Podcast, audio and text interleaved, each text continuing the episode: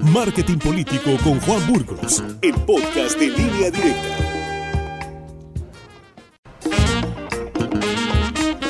Saludo con mucho gusto vía Suma, Juan Burgos. ¿Qué tal, Juan? Muy buen día.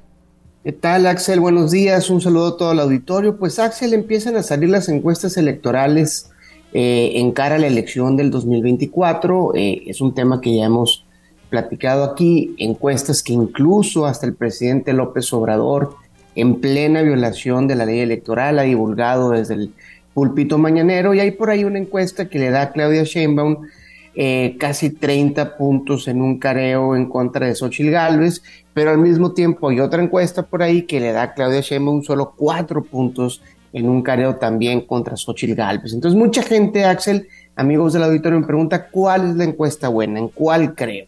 Y mi respuesta siempre es ambigua porque pues las dos encuestas son buenas, pero no podemos creer en ninguna porque ninguna de las dos encuestas son cuestiones de fe, ni tampoco van a predecir el futuro, Axel. Falta poco menos de un año para las elecciones y hay, y hay elecciones, recordemos que se deciden incluso un día antes de la elección a pesar de lo que dicen las encuestas.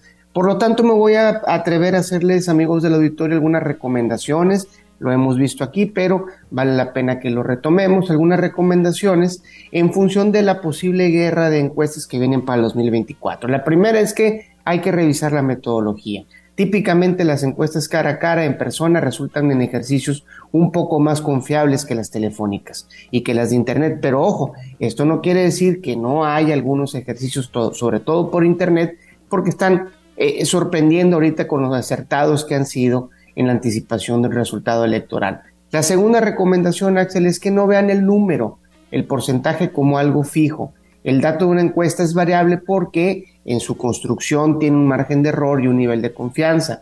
Es un ejercicio estadístico que eh, eh, en el caso de una encuesta es un ejercicio de aproximación y por lo tanto es un número que tiene sus márgenes hacia arriba y hacia abajo. Esto en función de la metodología. Entonces les recomiendo yo por favor no vean un número fijo como resultado electoral, sino vean mejor una aproximación. La tercera recomendación es que hay que buscar promedios de encuestas. Estos están eh, en Internet disponibles. Dentro de estos promedios hay que ver encuestas que van pintando la tendencia en el tiempo y que te van dibujando quién sube, quién baja. De esta forma vamos a poder ver eh, estas tendencias y vamos a saber qué partido o qué candidato pierde o gana puntos, de nuevo, más allá del puntaje en sí, sino hay que ver una historia que se va desarrollando a través de esta encuesta.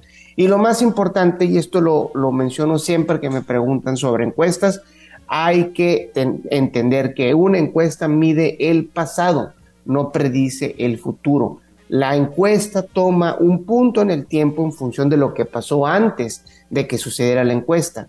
Entonces, no